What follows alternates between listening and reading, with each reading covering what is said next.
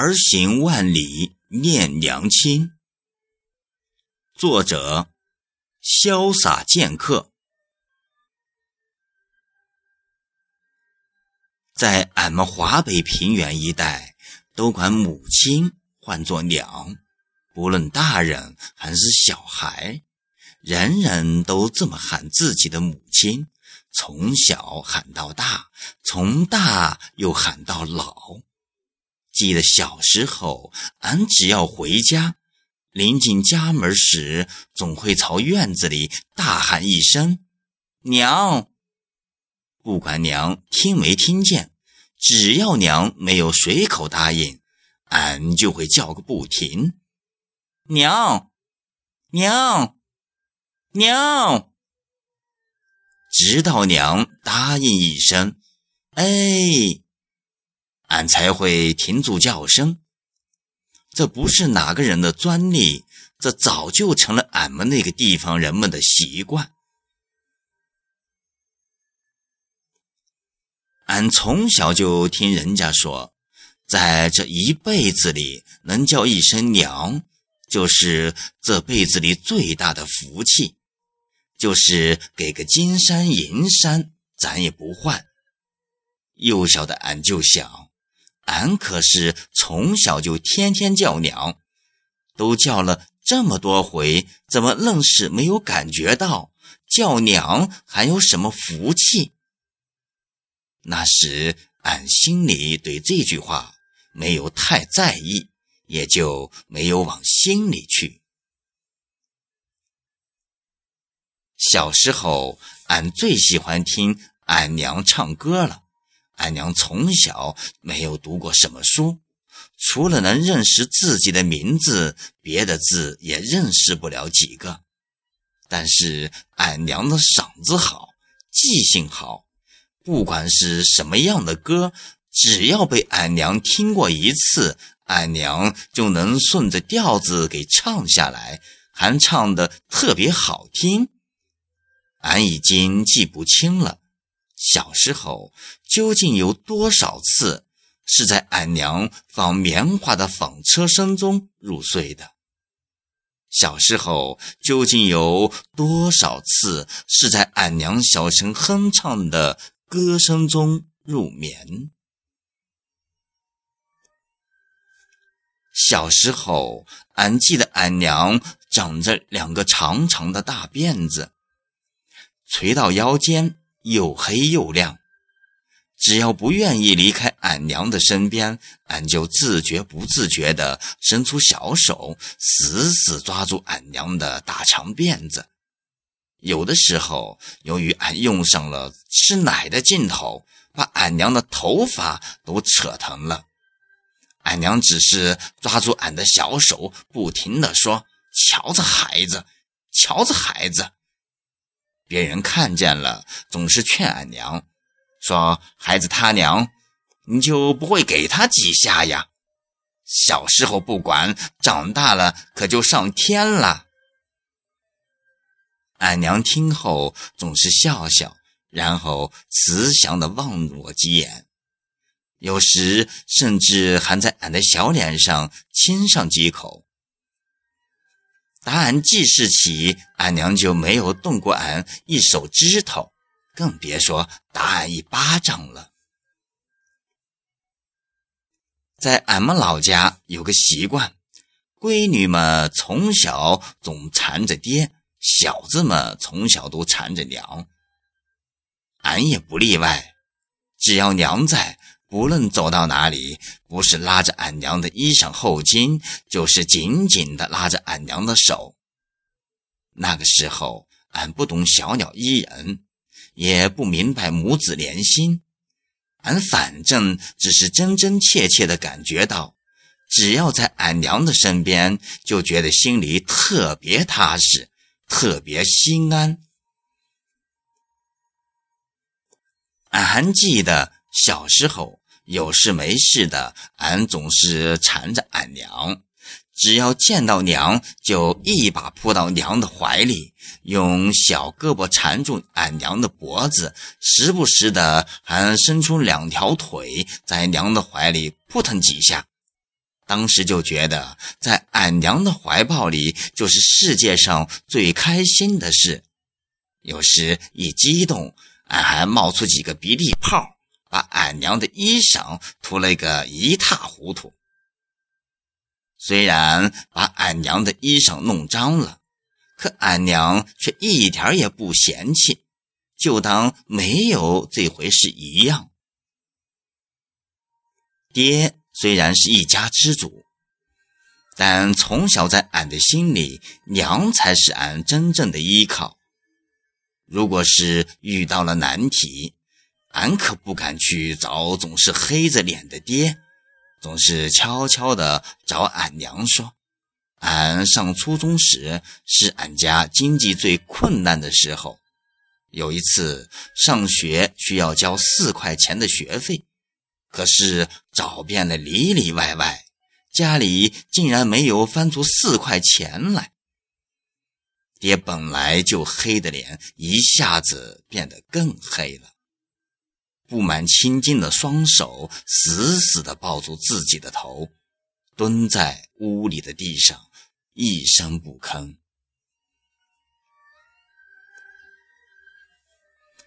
俺娘不愧是俺的主心骨，她没有待在家里，而是一把就拉着俺出了家门。靠好脾气的俺娘，平时积攒下来的好人缘，走西家，窜东林。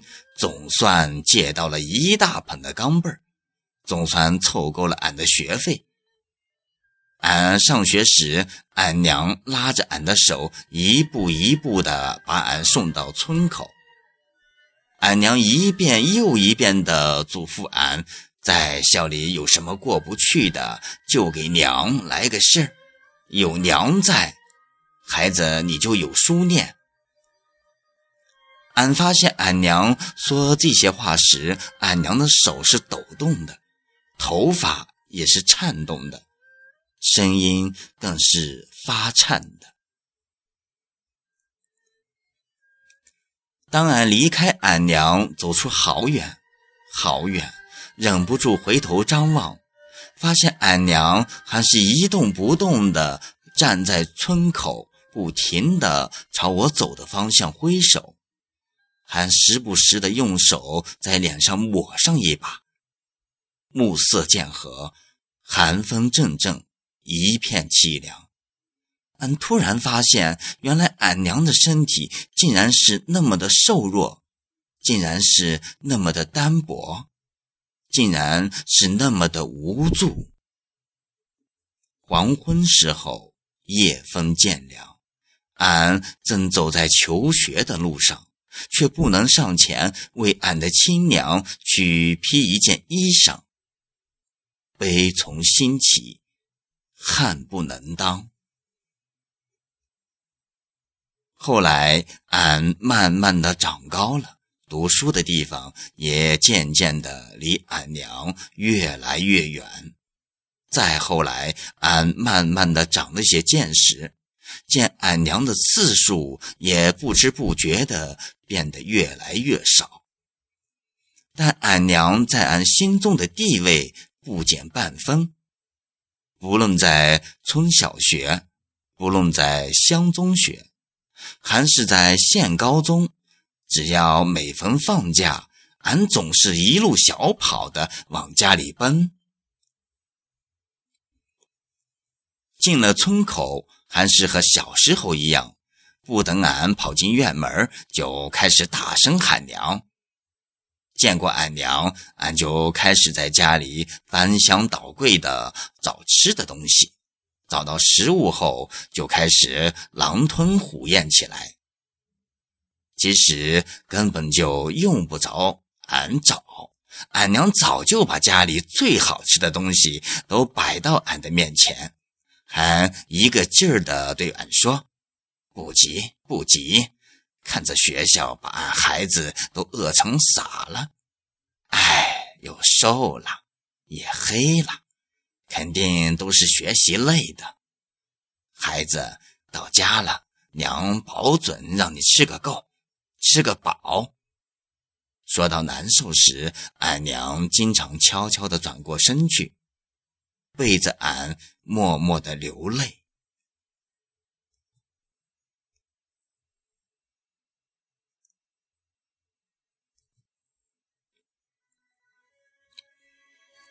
高考结束后，俺成了俺们村里第一个去上海读大学的人。就在俺们那片十里八村，也没有几个人去过上海。那段日子，娘的脸上多了些笑容。俺娘为了给俺整理行装，显得比平时更忙了。临走的那天。俺娘又把俺的行李瞧了一遍又一遍，生怕落下什么东西。天快亮时，我从梦中醒来，发现俺娘就坐在俺的身边，双眼微合，身子不住的一前一后，轻轻晃动着。原来俺娘怕俺误了坐火车的终点，竟然一夜都没有合眼，就这么一直静静地坐守在我身边。我望了娘一眼，鼻子一酸，眼泪就下来了。俺急忙起身，一把扶住娘，带着哭音说：“娘，俺不去读书了，俺不去读书了。”天天俺就待在家孝敬娘，天天俺就待在家里孝敬娘。俺娘一下子醒了过来，忙说：“孩子，孩子，你看，你看，娘老了，不中用了。娘怎么一下子就睡过去了？误点了吗？误点了吗？”当俺听说不去读书了。那时，那么温顺的娘突然就给了我一巴掌，俺娘和俺都愣在了那里。然后俺娘一把就把俺揽进怀里，说：“孩子，可不能这么说。爹和娘苦了这么多年，受了这么多罪，不就是盼着有这一天吗？你读了书，识了字。”就不会再受爹和娘的这个罪了。孩子，你怎么能这么说呢？你怎么能这么说呢？那一天，我离开了家乡，去了离娘更远的南方。上了大学后，俺每次回家。俺娘还是像俺小时候一样，拉着俺的手，不停地看俺，瞧瞧俺是不是瘦了，瞧瞧俺是不是黑了，瞧瞧俺是不是累了。有的时候，瞧得俺都不好意思了，俺就说：“娘，你看俺都长大了，怎么还把俺当成一个小孩子呢？”这个时候，娘总是笑呵呵地说。孩子，你就是长到八十岁，在娘的眼里，你也是俺那个长不大的孩子哟。大学毕业后，俺被分配到了南方的南方。俺娘知道俺参加工作了，特别开心，说俺再也不用面朝黄土背朝天的苦日子了。但一听到俺到那么远的南方，俺娘又开始担心起来。好多回，俺娘都万分担心的，悄悄的问俺：“孩子，那边的海那么大，水又那么多，万一海水涨上来，你可往哪里跑呀？不行的话，咱就和人家说说，调到离家近的地方吧。”在咱这边比较保险。俺听俺娘这么说，忙说：“娘，你想哪里去了？没事的，没事的。”俺娘听了俺的话，一点也没有减少顾虑，还是不停的摇着头说：“什么都好，就是离家太远了，离家太远了。”当我离家时，俺爹和俺娘反复的嘱咐俺，到了单位一定要听人家的话，好好工作，照顾好自己。我连声答应着，俺娘还相当认真的对俺说：“孩子，你也老大不小了，你离娘那么远，娘也照顾不了你了。”如果遇到一个对心思的姑娘，你就成个家吧，也好有个伴儿，互相间也有个照顾。一定要对人家好，不要像你爹一样，动不动就撂个蹶子。咱是农村的孩子，一定要真心对人家好呀。俺娘把俺说的都不好意思了，俺就说娘。你都说哪里去了？俺小着呢。俺娘就说：“小什么呀？如果你不念书，都不知道你的孩子多大了。你看看你那些小学的同学们，人家哪个的孩子不都是满街跑了？”俺娘说的都是实话，说的俺无言以对。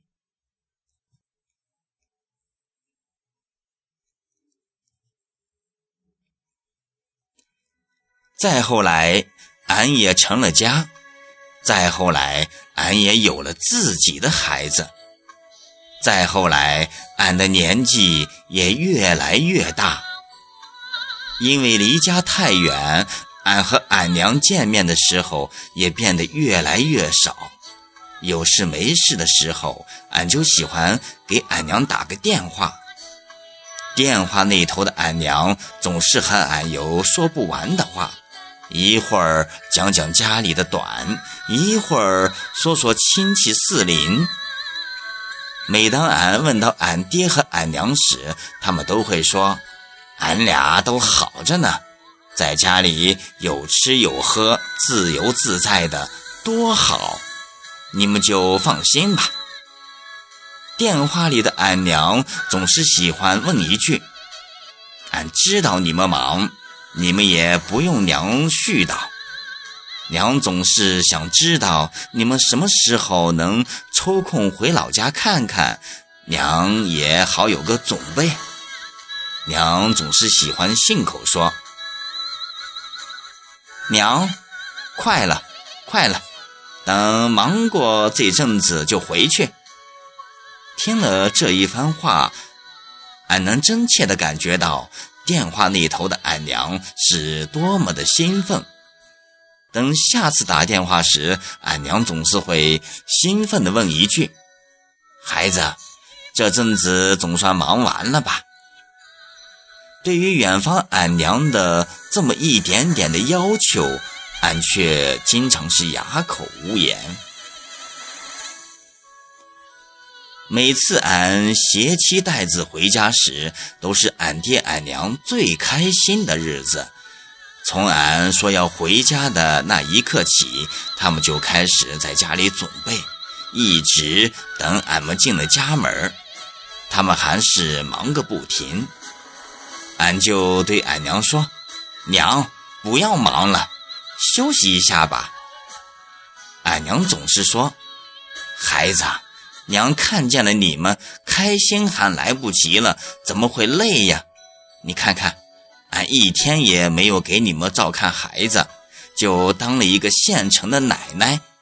俺这会儿还不多照顾一下孩子，哪里能说得过去呀？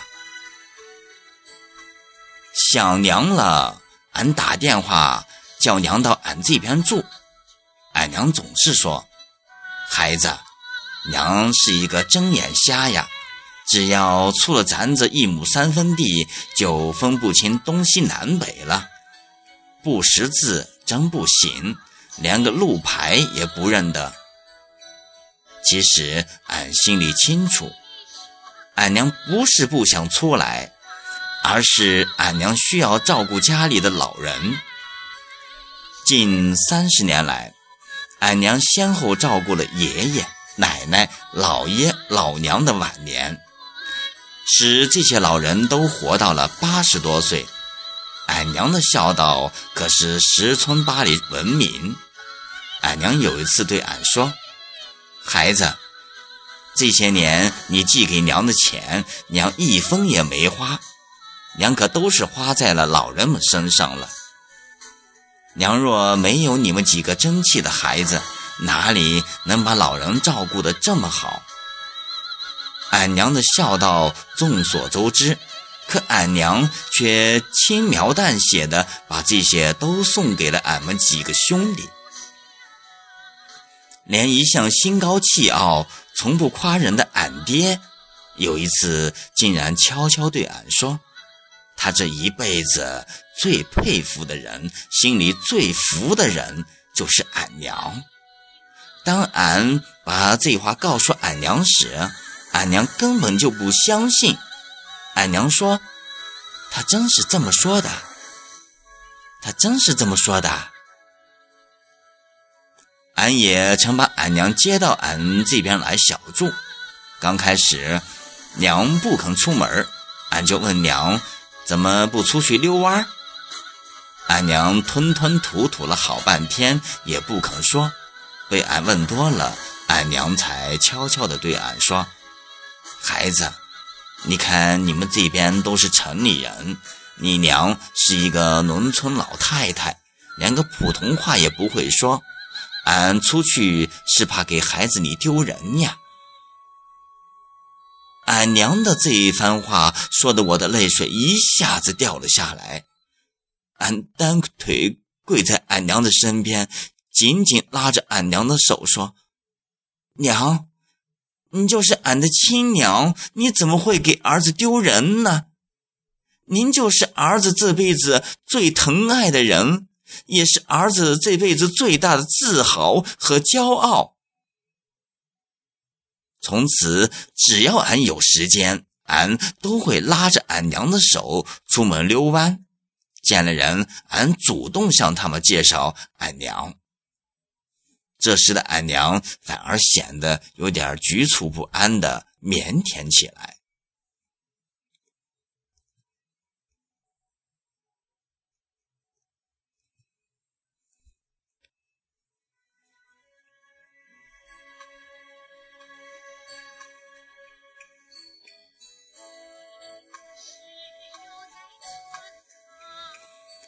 俺娘也终于见到了那片无边无际的海。娘见到了大海，一个人在海边站了好久好久，然后悄悄地问我：“孩子，原来人家海是这么大呀，是这么蓝呀？”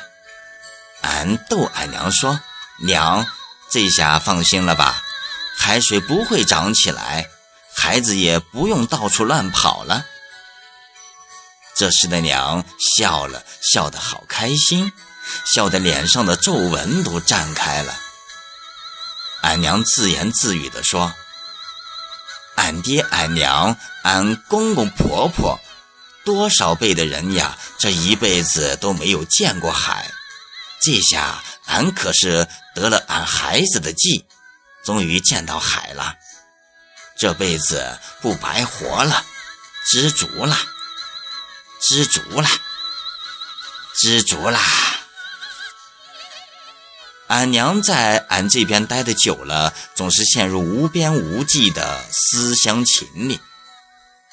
俺娘说：“孩子，娘知道你们的苦心，可是娘住在这边，你们一上班，楼里都空了。”娘连个说话的人都找不着，再说了，就是有肯和娘聊天的，娘也和人家聊不到一块儿去。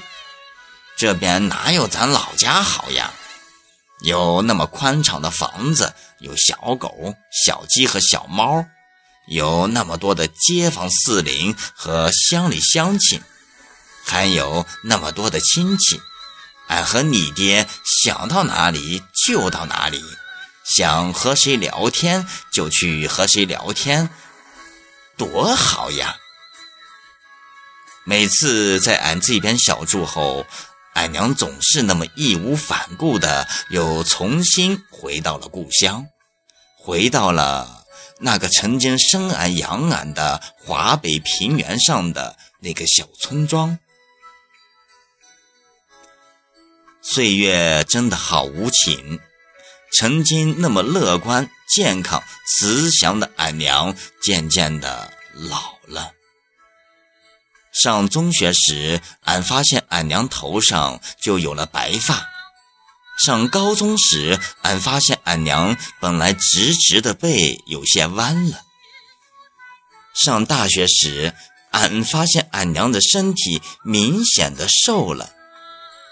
等到工作后，俺才发现，俺娘的牙其实早就都掉完了。为了俺的出生，俺娘十月怀胎。历尽艰难，为了俺的成长，俺娘呕心沥血，无怨无悔；为了俺的求学，俺娘省吃俭用，勤俭持家；为了俺的一家，俺娘百般叮咛，万般嘱咐；为了俺的幸福，俺娘可谓是操心费神，一生不变。俺娘为了俺默默无闻地奉献了俺娘的一辈子，俺娘为了俺心甘情愿地捧出了俺娘的一颗心。夜深人静之时，总是经常想起华北平原上的那个小村庄，总是经常在梦里想起那个小村庄里的俺爹俺娘。俺爹今年有七十岁了，俺娘今年也六十有五了。在不知不觉中，俺们兄弟们早就长大成人，俺爹俺娘也成了风烛残年的老人，越来越深切地感觉到，俺这一辈子亏欠俺娘的太多，太多，太多。俺回报俺娘的太少，太少，太少。就算用俺这一辈子，俺也无法报答俺娘她老人家对俺的恩情。俺都是俺娘永远的儿子，来生来世，俺还愿意再当俺娘的儿子。因为当俺娘的儿子，永生永世也当不够。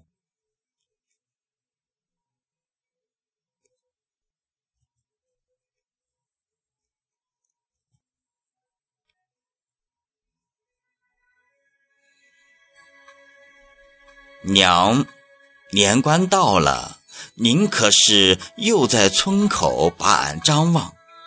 您可是又在窗前把俺默想？您的那一根老拐杖，是否又把您带到离俺去的地方？儿在天涯，您在故乡。黄昏时候，晚风已凉，回去吧，俺的娘，回去吧，俺的娘。而不能去为你添一件衣裳，娘，年关快到了，您可是又在梦中把俺挂念？您可是又在灯下为俺牵肠？您的那一双老花眼，是否又把别人错看成俺的模样？春露秋霜，寒来暑往。朝思暮想，泪眼迷茫。责怪吧，俺的娘；责怪吧，俺的娘。而想您，却不能去把您探望。终于明白，能亲口唤一声亲娘，就是这辈子里最大的幸福。终于懂得，能亲口唤一声亲娘，就是这辈子里最大的福气。娘啊，娘啊，娘，俺的白发亲娘。